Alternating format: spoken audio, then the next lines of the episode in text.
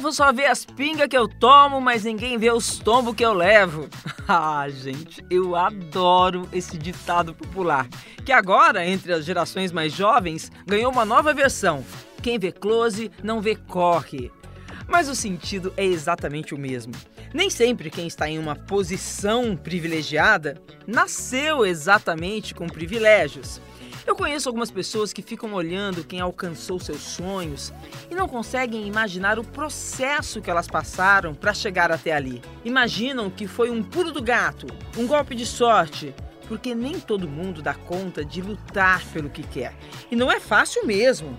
Por isso eu tô adorando receber nesse episódio três mulheres de diferentes gerações que vão falar como venceram os obstáculos impostos pela vida e também as dificuldades emocionais para chegar onde chegaram, para realizar os seus sonhos. A Carol Gataz, 40 anos, jogadora olímpica de vôlei, que nos enche de orgulho com sua coleção de medalhas. E minha conterrânea, gente, ela também veio lá do interior de São Paulo, de São José do Rio Preto. Seja muito bem-vinda. Oi, Renata, tudo bem? Obrigada, é um prazer enorme estar aqui com vocês. Carol vai contar pra gente aqui hoje como venceu preconceitos, como teve que lidar com a rejeição para resistir e se tornar uma referência de mulher no esporte, né? Um caminho difícil que a nossa outra convidada, a Ingrid Silva, de 33 anos, também percorreu.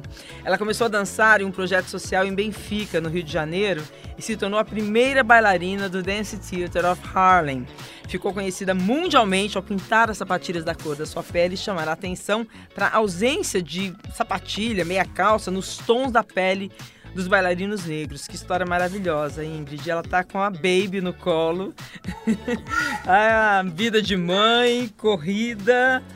Seja muito bem-vinda. Obrigada por abrir esse espaço aí na sua agenda pra gente. Obrigada a você pelo convite. Estou muito feliz de estar aqui. E a cantora mineira Marina Senna, 25 anos, que viu sua carreira estourar, um impacto na sua vida. O seu clipe, Por Supuesto, já teve mais de 30 milhões de visualizações. A gente vai até colocar um trechinho agora para todo mundo ouvir mais uma vez. Eu já deitei no seu sorriso.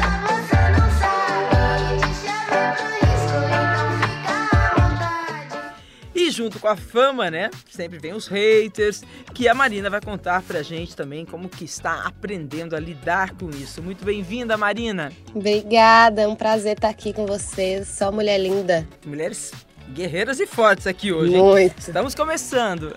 Prazer, Renata. Gente, eu quero começar com uma pergunta geral. Todos vocês se identificam com esse ditado? Quem vê close não vê corre? Sentem que muita gente ainda valoriza muito mais o close do que o corre. Ai, com certeza. Eu acho que a galera fica realmente empolgada em ver o resultado final, mas não vê todas as coisas que a gente tem que fazer até chegar no resultado final. E também tem essa coisa da geração de agora que tem a urgência, né? De conseguir resultados rápidos. É, é isso, Marina, você que é mais nova. Você sente isso? Olha, com certeza. Eu sinto muito isso, assim. É, principalmente quando. Principalmente na geração de agora, assim, né? Com a coisa do TikTok, que realmente as coisas acontecem muito rápido, né? Tipo assim. Então, você vê muita gente ficando realmente famosa muito rápido, que foi o caso da minha música, por suposto, que bombou, virou aquela coisa toda, assim. Então, realmente as coisas estão muito rápidas. Eu acho que por isso as pessoas esperam as coisas muito rápidas hoje, né? Mas acontece rápido em um momento. Mas antes desse momento que é rápido, que é, que é de uma vez, né? Antes desse momento que é rápido, muita coisa acontece, né? Que é essa é a grande coisa que faz a coisa realmente ter substância. É. Carol, o processo é muito importante, né? Você pode falar sobre isso, né? O processo para chegar lá, né? Cada momento dessa experiência do aprendizado, né? Não, com certeza. É bom. Eu falo que eu já tenho mais de 23 anos de profissional, né, no vôlei. Então, comecei muito novinha. E a gente vê hoje a diferença, né, das pessoas, das, das meninas mais novas mesmo, da, da, das jogadoras mais novas, que elas já não querem passar pelo processo do que a gente passou, elas já querem exatamente por isso, por ser imediatista, acho que também pelas influências das redes sociais e tudo mais, como, como as coisas acontecem muito rápido, mas elas não, não sabem e às vezes não querem passar pelo processo que a gente passou lá atrás, né? Que era aquele processo de de querendo ou não, você tem que ter aquela coisa de a gente brinca que eu sou uma que a gente é uma jogadora raiz, né? Que é aquela coisa de você passar por aquele, por aquele sofrimento. Não vou falar que é um sofrimento, uma coisa ruim, né? Um sofrimento no sentido de que você precisa de algumas coisas para crescer e para criar esse, essa, essa maturidade, né? E muitas, muitas vezes as pessoas não veem isso, né? Elas, elas só veem o que o, o, o superficial, o que a gente fez, o que a gente passou, o tempo, né?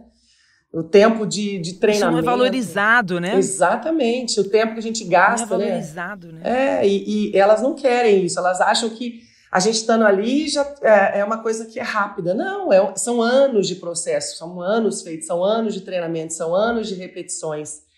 Então, eu acho. É, eu acho que é de estudo, né? De estudo, treinamento, isso, isso. aperfeiçoamento, em todas as áreas, né, gente? Total, total. Você vê que é em todas as áreas, exatamente. No meu caso, é muita repetição, muito treinamento, muito treino físico, né? Em outras áreas são, é, são muitos estudos, muitas inovações, enfim, eu acho que é, essa geração é muito imediatista e as pessoas muitas vezes é, não vê o que a gente passa, o que a gente, o processo todo não entende e acha que tudo é mil maravilhas a hora que chega lá, né, no, no topo. É, parece que é rápido no momento que acontece ali, mas o antes daquele momento que é rápido, daquele, daquele momento que é o momento da explosão, né? Que é o momento né, que você goza daquilo que você lutou para ter.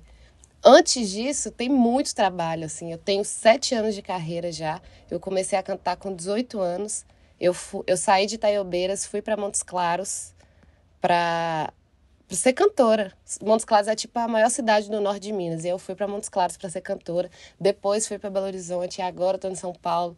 Tipo assim, crente de que eu ia ficar famosa um dia mesmo, assim.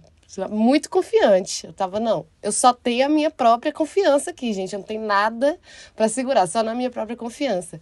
E aí, depois que a música estourou, né, eu vi várias pessoas na internet falando: ah, aposto que ela tem pai rico, aposto que não sei o quê, aposto que. aposto várias coisas, sabe?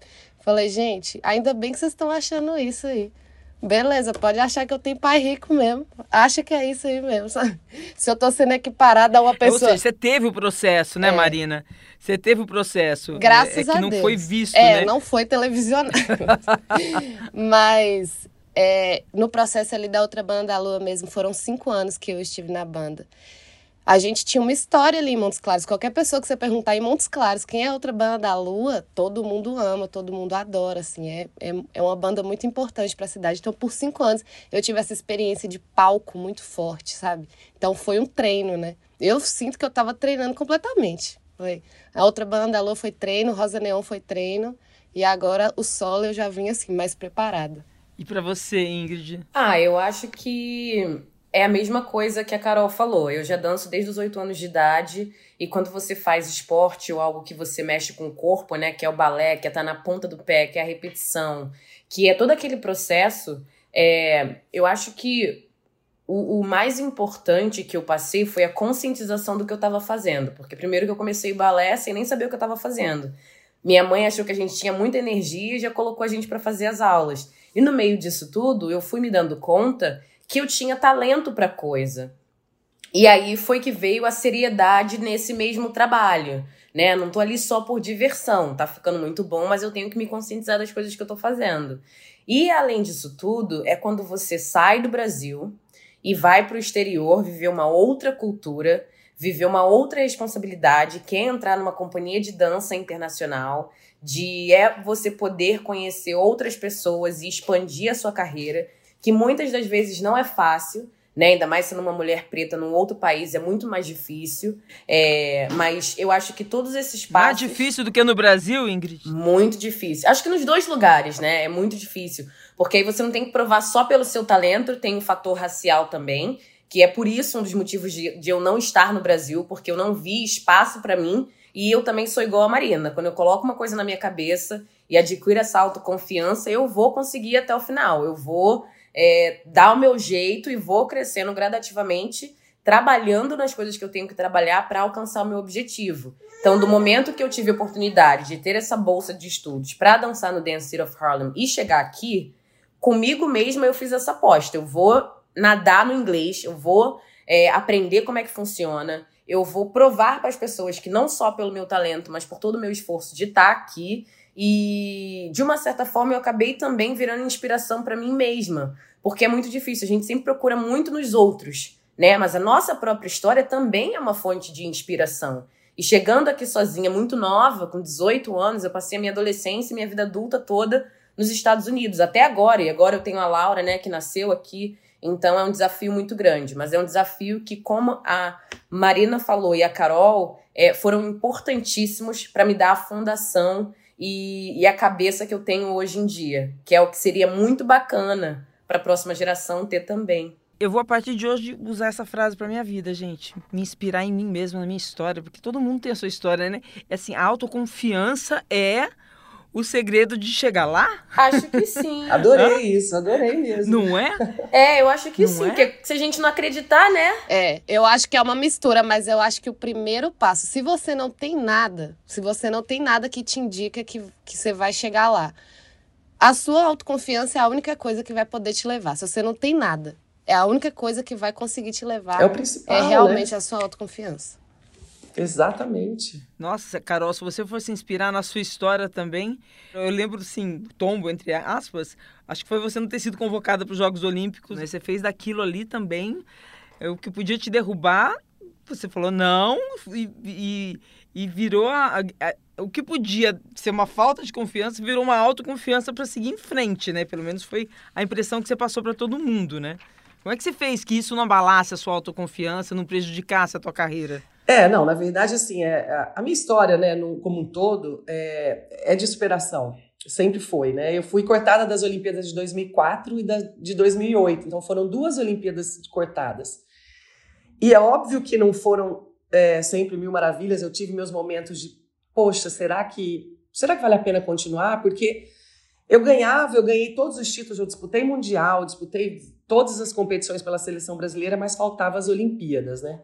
E muitas vezes eu me questionava, eu falava, poxa, mas será que vale a pena? E aí, é legal esse assunto que a gente está falando, que é aí que eu vejo o quanto é importante esse, essa base que a gente constrói, né? Essa base toda que a gente constrói, essa história que a gente constrói. Eu pensava assim, eu vou desistir agora, com tudo isso que eu já conquistei, eu posso mais um pouco.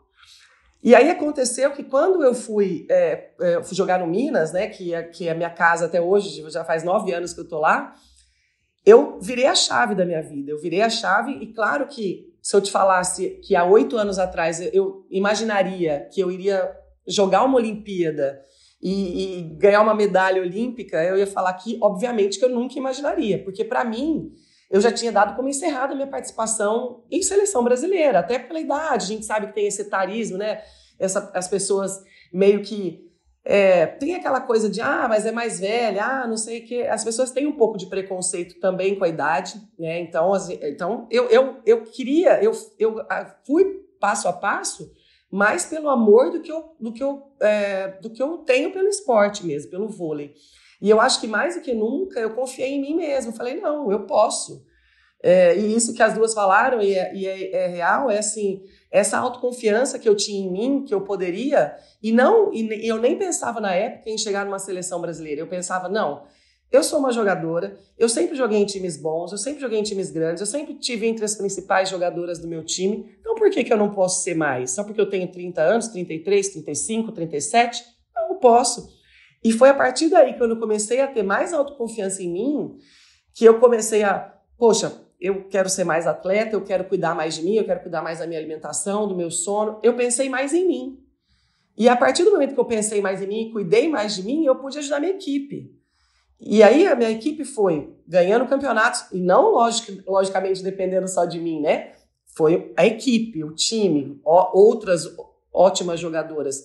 Mas talvez eu estivesse ali também inspirando elas, porque na verdade eu sempre fui captando meu time, então eu estava ali sempre eu vi uma menina mais nova, sei lá, de repente, não, não dando muita, muita força lá no, na musculação ou tudo mais, eu falava, não, ela, ela, eu, tenho que fazer mais que ela. Não, ela não pode pegar mais que eu, então eu vou lá e vou pegar mais que ela. Então, de uma, de uma certa forma, eu inspirava essas, essas jogadoras a, a melhorarem o seu, o seu, a sua performance também, né? Então eu falo assim que foi super importante essa construção dessa história e essa, esses cortes que eu tive para chegar até onde eu cheguei. E, mais uma vez, eu não imaginava que eu iria conseguir chegar numa Olimpíadas com 40 anos, que mesmo quando eu fui convocada, eu falei, poxa, será que eu vou conseguir? Mas, ao mesmo tempo, eu sempre confiava em mim. Eu falava assim: não, eu consigo, eu vou conseguir. Eu sou boa, eu treino, eu faço tudo do melhor. Eu, tô, eu vejo, eu sei das minhas concorrentes, eu sei das minhas das pessoas que estão comigo. Eu posso, eu vou conseguir. E foi aí que eu consegui é, chegar onde eu cheguei, né? E assim, tenho só orgulho, né? E eu falo uma coisa que eu também, né, conversando com vocês aqui, me veio rápido assim essa coisa de quem vê close, né? E essas coisas de imediatismo que a gente vê na internet, tudo que vem rápido, vai rápido, né? Então, assim, essa base, essa história que a gente tem, né, construída, né? A Marina aí com, com sete anos de, can de cantora, a Ingrid desde os oito anos aí, é, né, bailarina. Então, acho que essa história que vai embasar para o futuro, de quando tiver uma dificuldade, falar, não, poxa, eu tenho uma história, eu tenho uma base que com certeza eu vou enxergar, eu vou enxergar no meu futuro, eu quero ir mais longe, eu sei onde eu quero chegar. Né? Então, acho que isso é o mais importante de tudo. É, eu sempre, é uma coisa que eu sempre falo, assim, é, quando rolou, a, quando eu tive meu primeiro contato com os haters, na realidade, né? Porque eles nunca somem, eles vão ficar aí pro resto da vida. Só que quando eu tive minha primeira experiência com isso, né? É, eu, eu pensava assim, não, a opinião dessa pessoa, ela não me define, porque eu tenho minha opinião sobre mim mesma, que é com base no que eu realmente sei sobre mim, porque quem me conhece sou eu. Então a opinião dessa pessoa não vai me definir jamais, assim. O que me define é eu saber que eu amo cantar desde quando eu nasci, né? enfim, o que me define é todo o meu talento que eu acho que eu tenho mesmo, que eu confio em mim mesmo. É isso que me define, não é realmente a opinião da outra pessoa, assim. Então, quando você tem uma dificuldade, alguma coisa ali, você tem tanta confiança naquilo que você sabe fazer, porque você sabe que você sabe fazer isso desde que você nasceu. Isso é seu. Você tem tanta confiança naquilo que quando vem qualquer adversidade, ela é muito pequena perto do seu propósito. E essa coisa de você falar que estava se cuidando, assim, né? Quando você tem um propósito, você tende a se cuidar mais. É impressionante, assim. Eu tenho um propósito, eu preciso cuidar do meu corpo, porque eu tenho um propósito. Preciso cuidar da minha cabeça, porque eu tenho um propósito. E o propósito é maior do que eu, é maior que todos nós, né? É, se você não tiver autoconfiança, isso te derruba, né? É. Agora, como, como é que vocês. Assim, a, a Carol contou essa história maravilhosa dela, tô aqui babando, assim, que legal, né? ver isso. E eu queria saber como é que, em que momentos, assim, que, que você, Marina, e você, Ingrid, é, tiveram tanta dificuldade na carreira que falaram, nossa, se eu não buscar força dentro de mim agora para em frente, é, vou ter que desistir desse sonho, assim, porque todo mundo passa por isso, né? Essa autoconfiança não nasce com a gente. Parece que o mundo, especialmente nós, mulheres, né, cada uma numa condição diferente, é, o mundo meio que conspira contra a gente, né? A gente tem, por ser mulher, a gente já tem o dobro de, de, de dificuldade para se impor, seja no esporte, seja na música, seja no balé, uma bailarina negra, né? É, então, acho que eu queria que vocês falassem disso, assim, como é que de onde veio isso? Qual o maior tombo? e foi é na hora do tombo que você ganha autoconfiança? Na né? verdade, né? como a Carol falou, eu me identifico muito. Eu tenho 33 anos agora, vou fazer 34 esse ano, e eu acabei de ter a Laura quando eu tinha, tipo, em 2020, que foi aquele ano bem louco. Sim, minha filha, vai lá. E eu tinha pensado que. Pandemia. Nessa, é, nessa idade eu iria parar de dançar. Eu falei assim: ah, cara, eu vou parar de dançar agora, vou me aposentar, é, não vou dançar mais. E, sinceramente, esses estão sendo os melhores anos da minha vida. Por quê? Eu tô muito mais consciente do meu trabalho. Eu tô muito mais consciente da minha arte, da mensagem que hoje em dia eu passo para as pessoas, é, do quão artista eu me tornei. No balé e na vida, eu acho que a gente está em constante teste, né? Não tem um minuto de sossego, um minuto que a gente pode falar, uh, cheguei nesse momento aqui. A não ser que você seja muito rico e você não tenha mais que trabalhar nem com o seu corpo, nem com a sua mente, nem nada e só viver. Tipo, e nem isso, nem isso, porque eu acho que mesmo assim a galera nem ainda isso, tem. Né? Exatamente. Nem isso. A galera ainda tem que nem achar isso. força ali no. Mas. Mas só para entender, você pensou em parar por quê? Porque eu achei que eu não ia conseguir mais por causa da idade, sabe? Aquela coisa do prazo de validade quando você usa o seu corpo.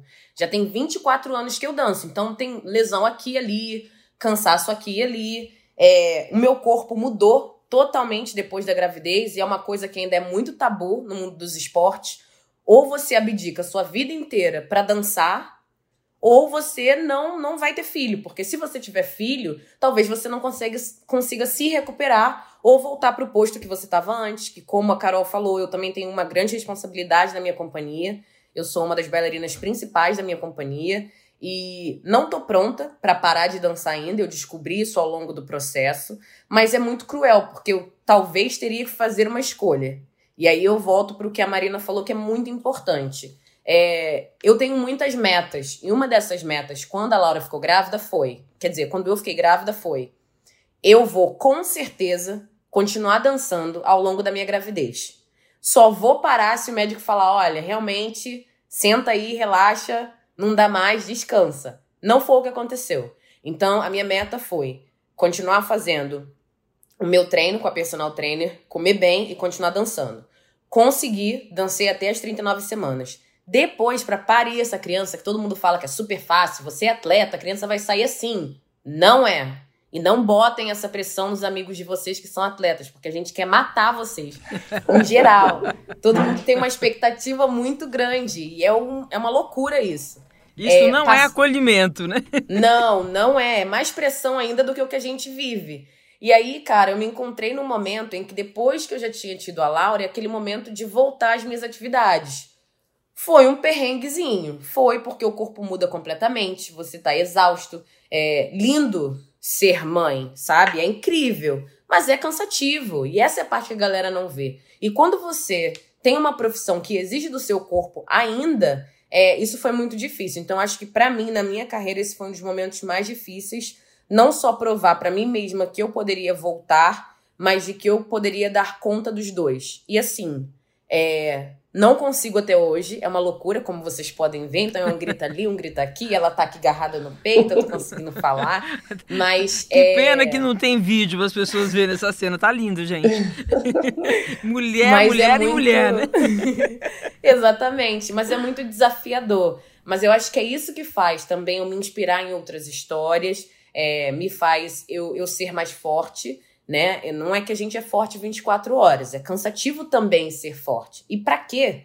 Porque a gente não pode ser somente frágil ou chorar, sabe? Mas é, eu acho que para mim esse foi um dos momentos é, de baque na minha carreira, mas que me tornaram. Eu acho que a gravidez que você achou que ia fazer você parar te deu mais força para continuar, né? Exatamente. Ah, filho faz isso, né, gente? Nossa.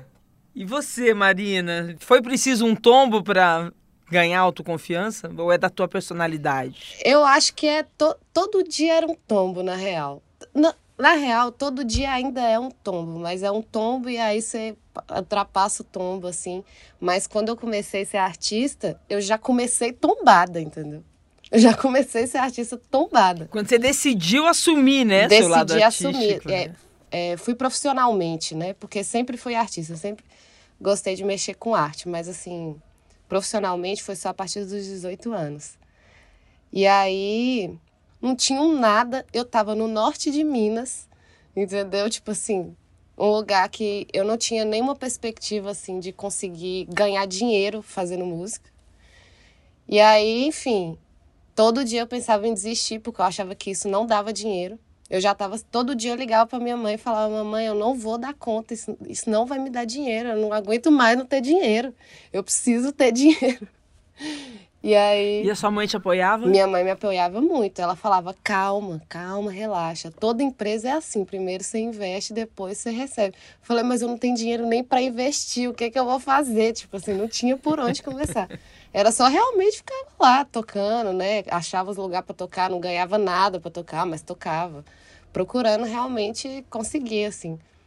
E aí, o, eu acho que meu maior tombo, na real, que não é um tombo, que na verdade eu subi, só que a sensação foi de tombo, foi quando o Poço Pesto estourou que eu tive essa sensação de perder o chão, assim, porque é, tudo tomou uma proporção muito grande. Eu esperava que meu processo fosse um pouquinho mais devagar. Eu esperava que eu ia lançar o disco.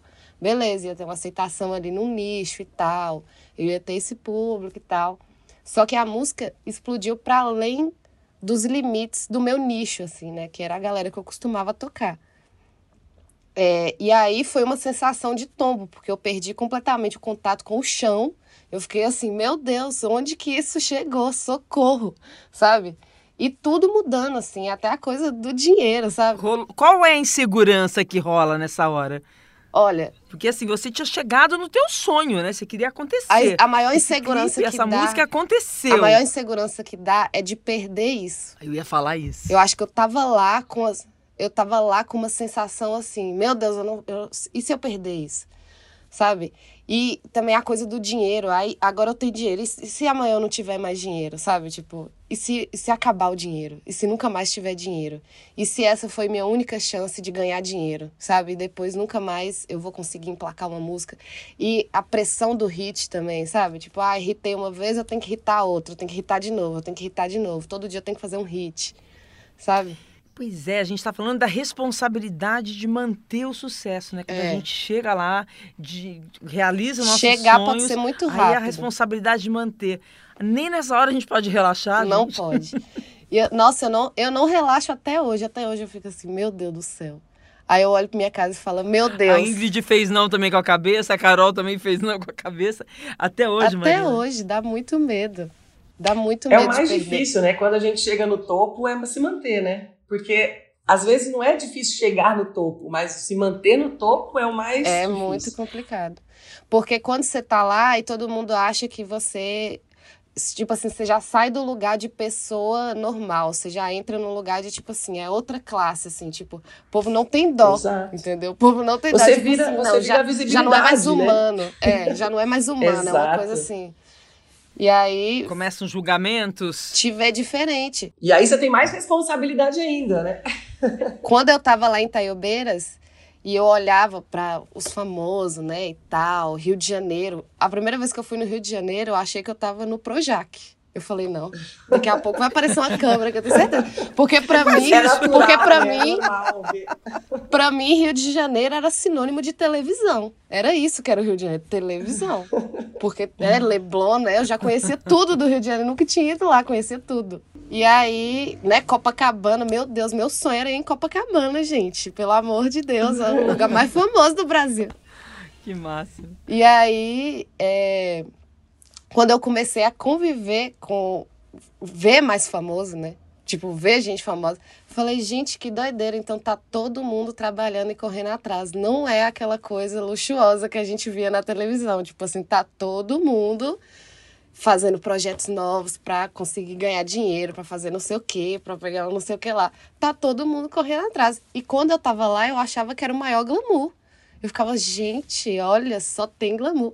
Aí depois, eu, agora eu tô entendendo que glamour não existe, é uma grande mentira. Não existe glamour, gente. Não existe. Exato. Acabou de contar para todo mundo, ó, quem tá ouvindo e tá aí buscando sucesso, né, não gente? existe. O, o glamour, Glamour da vida. Vamos, novelas, vamos, vamos né? ser claros. Glamour, o glamour é o tempo de um clique. O, o glamour tem o tempo de um clique apenas. Você passa quatro Exato. horas maquiando, quatro horas arrumando o cabelo pra você tirar uma É foto de 15 verdade. segundos. É isso aí mesmo. É a realidade. verdade. E quando você alcança esse glamour todo, você ainda tem que se é, manter a sua evidência. Porque as pessoas não podem esquecer que você tá ali, porque você também depende delas para estar evidente. Então, o que fazer, óbvio, de uma maneira muito boa para manter essa evidência e continuar agradando seu público, né? Ainda tem isso. Nossa, gente, como é, É. que vocês fazem isso? Exatamente. E saber. Como continuar, é que vocês lidam com continuar agradando a, que a vêm? Como você é... mesma. Que isso pra mim é o Ainda principal. isso também. Quando eu começo a sentir que eu tô desagradando a mim mesma, eu falo, meu Deus do céu, e agora? Eu vou morrer, não vou dar conta. Aí eu não dou conta. Desagradar os outros eu dou conta. Agora eu mesma eu já não dou conta. Nossa, Marina, se eu tivesse assim, é, é, esse- essa força de, de vontade, esse entendimento de agradar a mim mesma, é, esse, esse acreditar em mim quando eu tinha sua idade, menina, nem sei onde eu estaria. que eu vou te falar, não é fácil, né, gente? Não, não é Não, fácil, não. não Lidar, é com, fácil. lidar com essas. Não é não, não, lidar com essas críticas, lidar com, a, né, com, as, com as nossas inseguranças, esse é o, é o principal desafio nosso, eu acho, né, nesse, nesse processo todo, né? E a gente está falando assim, vocês chegaram lá, É. né? Ah, aí, como é que- ao lidar, eu, eu entendi, Marina fala não, eu tenho que agradar a mim, e aí isso não abala a sua autoestima. E você, Carol Ingrid, como é que vocês fazem na hora para não deixar abalar? Porque uma hora abala, né, gente? Ah, com abala certeza. e você tem que reconstruir aquilo, não é possível. Com certeza. E eu vou fazer um momento de tiete aqui, porque eu sou fã de Marina. E tem uma música dela que é Voltei para mim, que é a minha música favorita. Toda vez que eu vejo que a chapa tá esquentando e eu tô me perdendo ali com um monte de coisa acontecendo, cara, eu falo assim, gente, eu tenho que voltar para mim e me achar naquilo dali e achar minha confiança. Óbvio que nada é tão fácil quanto a gente imagina. Não é. Mas eu acho que a gente não pode nunca esquecer da nossa essência. Eu acho que essa música dela me traz muito isso, sabe? Eu sempre sempre vou lá, faço esse acesso em mim, faço essa essa redescoberta, porque eu acho que a gente também muda todos os dias e muitas ações do nosso dia a dia fazem a gente mudar. E eu tenho muito essa conexão com a sua música. Obrigada, tá? Ah, eu quero ouvir essa música. É óbvio que a gente vai dar um sob som da música, mas rola uma capelinha. Ô, gente, Marina tá mandando coraçõezinhos, Enquanto a tá, gente tava gente, conversando aqui o tempo inteiro, eu tava lembrando de Voltei Pra Mim. Porque essa música, ela é exatamente isso pra mim, assim. Quando eu fiz ela, sabe aqueles negócios que você fala pra você mesmo ouvir, né? Vamos contar pras pessoas o que, que a música fala? Amor, eu te deixei pra ir atrás do que eu sonhei. Não tem mais nada a ver. Já tava tão na minha, eu tenho dom de ir além. Vou é correr. O que tiver pra ver, eu quero ter bem mais que eu tinha sem você. Eu vejo tudo tão mais claro, mais sabor, tem mais céu, perigo. Eu quero horizonte, cada coisa num instante de ilusões. Voltei pra mim, cê sabe o que é bunda do mar. Só quero te ver assim. Se for pra ser melhor, pra ser ruim, nem quero. Uau. Que honra! Meu Deus! Ai, gente, Que honra pra gente, né, ouvir isso. Véi, Ah, que Essa nossa, música, gente. demais, tô Legal. arrepiada aqui. Essa música eu precisava, eu Poxa, precisava demais. muito dela quando eu fiz ela, assim, tipo, foi, ela realmente acendeu uma luz dentro de mim, assim, que tava apagada naquele momento. E que é uma luz que ela se apaga em vários momentos, né? A gente vive esse, essa coisa da gente apagar a nossa luz em alguns momentos, por alguns motivos, né? Mas tem que voltar, gente, toda. Não vamos hora. apagar essa Toda luz. hora a gente Não tem que podemos voltar, apagar essa luz. voltar. A gente tem que. A gente Nossa, tem que eu tô saindo desse luz. podcast. Isso, tô saindo cheia de frases, tô adorando. Isso, eu também. Aprendizado. Eu que também. bate-papo bom. É mais difícil lidar com a crítica ou com a autocrítica, gente? Ai, gente, autocrítica. Autocrítica. Putz. Autocrítica é, É. babado. Eu sempre falo que A ninguém derruba, nunca né? vai ser capaz de me criticar igual eu mesma me critico.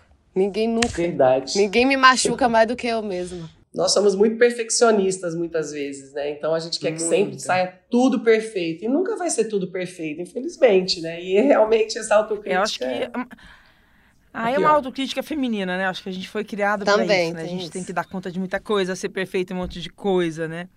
É, gente, ser mulher não é fácil, não. Mas a gente consegue. Não, ainda mais as profissões que a gente escolheu, né? Onde a gente tem que estar top do top do top pra realmente, além de ser mulher e fazer o que a gente faz, mostrar por que, que a gente tá ali. Porque a gente ainda não só compete com outras mulheres, mas com homens também. E tem muita gente que não acredita no nosso trabalho, né? E aí já começa por aí. Então a autocrítica talvez serve até pra fortalecer a gente e a cada uma conquistar os seus caminhos. Pegar e transformar. A gente tem pergunta de ouvinte aí, tá? Roda pra gente. Oi, eu sou Andressa Schmidt, tenho 26 anos, sou de São Caetano do Sul, São Paulo. E eu não lembro, não tenho memórias das pessoas terem me dito algo diretamente, mas eu sou uma pessoa naturalmente muito insegura. Então, muitas vezes eu já me pego pensando no que, que as pessoas poderiam falar sobre mim, fazendo essas projeções. E às vezes eu penso também, né, como desapegar dessa insegurança, desses pensamentos e não deixar eles tomarem conta de você, sabe? Eu acho que vocês já responderam um pouquinho isso hoje, mas eu queria que vocês falassem um pouquinho mais diretamente para nossa ouvinte. Eu acho que assim, é, a gente já tem essa, essa projeção das pessoas e essa introspecção do que, que a gente é para o próximo. É, parece ser muito clichê, mas uma coisa que a Marina falou desde o começo, e que é o que eu acredito muito, que é o, também a Carol acredita, é você tem que acreditar em você mesma para que as outras pessoas também acreditem em você. Porque às vezes, quando a gente não acredita na gente, a gente se auto-sabota. E isso é muito complicado, porque a gente não vê que a gente tem potencial para aquilo, sendo que a gente poderia ter potencial para aquilo.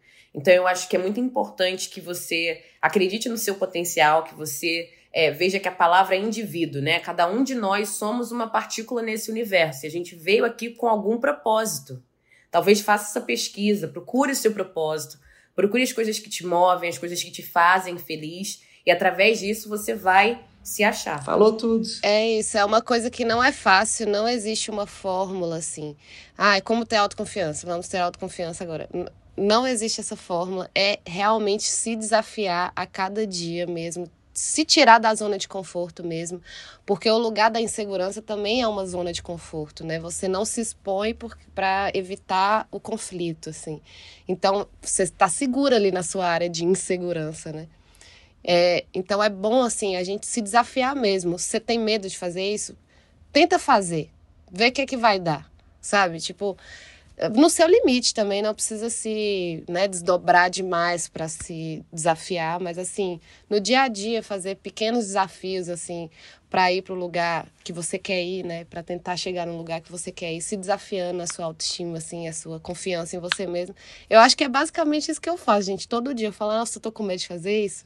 Então vou fazer mais ou menos isso, né? Vou fazendo um pouquinho aqui para ir me desafiando, para eu não ter mais medo disso. E é o, o, lema da minha vida, assim, é jamais deixar minhas inseguranças serem maiores que meus sonhos. Meu sonho é maior e pronto. Ponto. Minha insegurança nunca vai ser maior que meu sonho. Ah, eu também. Mais uma frase que eu vou levar, hein? Pois é. Desse papo. Eu acho que uma coisa importante também, eu acho interessante também de falar, que muitas vezes a gente não consegue sozinha, né? Eu, por exemplo, muitas vezes que aconteceu alguma coisa na minha vida, eu recorri à terapia. E para mim foi muito bom. Então, também eu acho que falar sobre terapia, né? Porque muita gente fala, ah, não, mas terapia, imagina, não tem problema, terapia, sei lá, é coisa de louco. Não, todo mundo precisa de terapia, porque cada, cada ser humano tem alguma coisa dentro de si que pode ser melhorado, né? Eu acho que pode ser encontrado. De repente, no caso dela, essa insegurança pode ser melhorada também com a ajuda de uma pessoa, né? De um profissional que vai saber encaminhar também bem isso, né? Eu acho que eu acho que um pouquinho de que cada uma falou aqui e mais isso também, eu acho que sempre, eu acho que é importante. Uma terapia, é, algum tipo de ajuda extra, extra do que você já vive, essa para sua vida, assim. Eu acho muito importante. Para mim foi muito importante nesse, nesse processo todo. Ai, gente, adorei. Queria agradecer a presença de cada um de vocês. Eu acho que vocês falaram palavras que vão ajudar muito as nossas ouvintes. Eu aprendi bastante. Amei essa troca de experiências. Amei, gente. Aprendi. Nossa, e é bom porque aí você vê que você não tá sozinha, né? Tipo, ah, então todo mundo tem neura, todo mundo. É. Né? Então, estamos combinados que todo mundo é assim, né? Foi muito Tamo legal. todo mundo junto. Muito legal. Muito legal. E, e, são, e são mulheres inspiradoras, né? Todas, todas nós aqui, né? Vamos falar todas nós, em cada uma na sua profissão, mas são mulheres inspiradoras que hoje eu me inspirei mais um pouquinho e às vezes, como eu falei, às vezes a gente esquece, né, de quem nós somos por algum, por algum motivo, né, do nosso dia a dia, ou por alguma tristeza, ou por algum acontecimento que acontece, a gente esquece.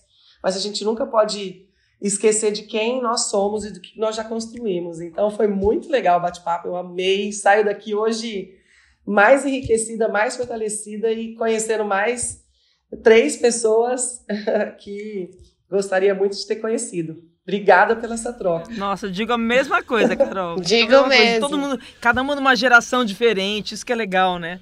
Ou seja, é, foi bem inspirador. Queria agradecer por vocês terem compartilhado também um pouco da história de vocês, né?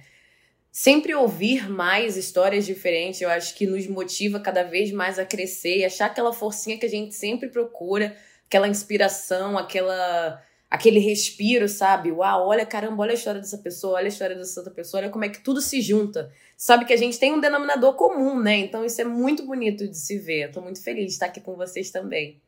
Exato, maravilhoso. Amei, gente. Tivemos até a Marina cantando. Pois é. Maravilhosa. Gente, muito prazer, viu? Muito obrigada. Tô muito feliz com essa conversa.